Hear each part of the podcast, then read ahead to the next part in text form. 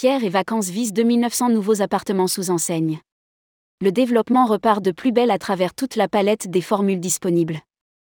Sous l'impulsion de Franck Gervais, le groupe Pierre et Vacances. Center Park repart de l'avant avec la ferme volonté de tirer un trait sur un passé tumultueux. Priorité est donnée au développement, notamment de la marque fondatrice Pierre et Vacances mais en modifiant assez fondamentalement les stratégies pour parvenir à un accroissement du parc. Rédigé par Bruno Courtin le lundi 17 avril 2023.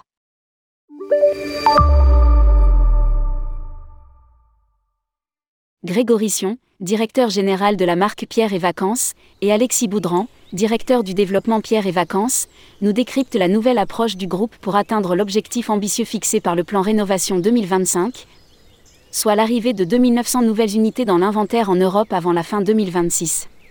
Comme nous l'avait indiqué Franck Gervais dans son entretien d'il y a quelques mois, le fonctionnement du groupe Pierre et Vacances, Center Park est radicalement bouleversé en abandonnant la promotion immobilière pour se consacrer à la gestion et à la commercialisation touristique.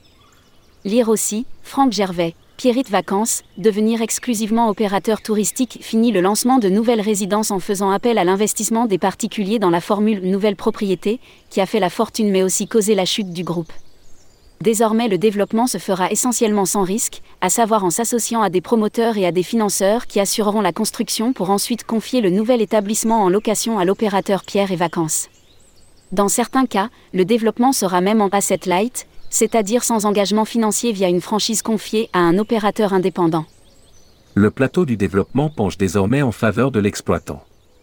Ce revirement dans la stratégie est néanmoins modulé par la création d'une foncière pierre et vacances qui pourra participer à l'acquisition et au financement de certaines résidences jugées essentielles.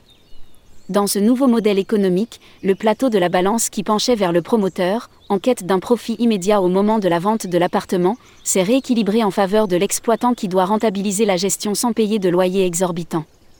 La culture hôtelière de Franck Gervais, ancien directeur général Europe du Sud du groupe Accor, l'a poussé à orienter ses équipes vers l'ensemble des formules de développement y compris la franchise. Celle-ci est apparue il y a deux ans, en pleine tourmente financière, quand la nouvelle équipe en place devait exploiter toutes les pistes pour maintenir le navire à flot et tenter de lui faire reprendre la haute mer. Objectif d'une quarantaine de contrats de franchise d'ici 2024. Arrivé à la tête de la marque à cette époque, Grégory Sion a immédiatement mis en place la stratégie. Nous avons débuté par la signature en 2021 de trois résidences en Corse du Sud avec un partenaire local et nous avons poursuivi avec des signatures en Bretagne et dans le Sud-Ouest. Indiquait-il en affichant l'objectif du groupe, une quarantaine de résidences en franchise pierre et vacances à l'horizon 2024. C'est désormais la mission d'Alexis Boudran, spécifiquement en charge du développement. On s'est assez vite rendu compte de l'intérêt des propriétaires exploitants pour notre marque qui est très belle, avec une forte notoriété dans le grand public, 70% de scores de reconnaissance et des outils de distribution qui ont été nettement améliorés. Cela nous permet de poursuivre plus rapidement la couverture des plus beaux sites, qui est loin d'être achevée, tout en restant très exigeant sur le cahier des charges des résidences qui porteront notre enseigne. 80 projets de développement dans les tuyaux dont une dizaine bien avancés. Le développement en franchise se fait en parallèle d'une formule plus classique, la prise à bail d'une résidence construite et financée par un promoteur immobilier extérieur au groupe. L'approche se veut opportuniste en se positionnant sur des projets déjà engagés ou en suggérant des sites identifiés qui méritent une construction. À ce jour, en mobilisant toutes les formules de développement, 80 projets sont dans les tuyaux, dont une bonne dizaine à un stade très avancé. La prochaine ouverture de 71 appartements sur les hauts de Cassis en juin prochain fait appel à la troisième filière de développement, avec un premier contrat de gestion signé avec l'investisseur propriétaire l'objectif fixé par le plan Réinvention 2025, ce sont 2000 nouveaux appartements qui doivent rejoindre l'inventaire pierre et vacances en France et 900 supplémentaires rien qu'en Espagne. Sachant que, chaque année, des beaux commerciaux ne sont pas renouvelés par des propriétaires individuels, il est important pour le groupe de compenser la perte de capacité et d'arriver sur de nouveaux sites. Avec 17 700 appartements actuellement en portefeuille, nous sommes en très bonne voie pour dépasser largement la barre des 19 000 unités à l'horizon 2026. Assure Grégory Sion nous sommes très confiants sur l'avenir des massifs alpins. La marque tient à maintenir un certain équilibre entre le littoral et la montagne, où il est déjà très présent, et des sites plus ruraux. À la montagne, nous poursuivons les implantations dans les Alpes françaises et les Pyrénées, et nous explorons les massifs alpins suisses et autrichiens. Explique Alexis Boudran. Sur le littoral, qui occupe la majorité des nouveaux projets, nous privilégions les sites méditerranéens en France, mais aussi en Espagne et en Italie, et sur les côtes portugaises. Dans l'esprit de sa campagne de communication actuelle, Pierre et Vacances veut conserver l'image et la réalité d'une offre accessible à tous, proposant du 3 au 5. Mais la réalité économique des nouveaux développements conduit à pousser aussi la montée en gamme avec un coup de pouce à la marque premium. Notamment sur la montagne, le foncier nous amène à privilégier les résidences premium.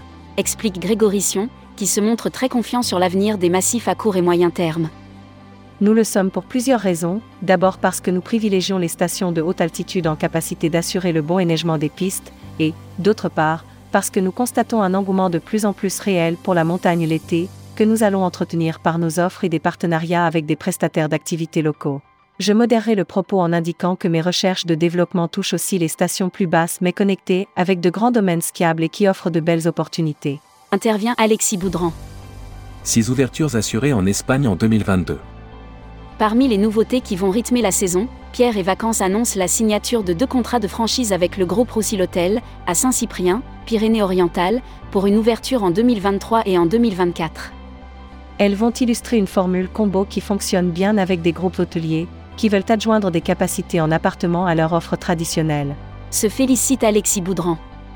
Nous avons aussi ouvert une résidence au Baléares, sur l'île de Minorque à Cala en Blane. Elle fait suite à six ouvertures assurées l'an passé en Espagne, qui seront suivies par d'autres annonces en 2024.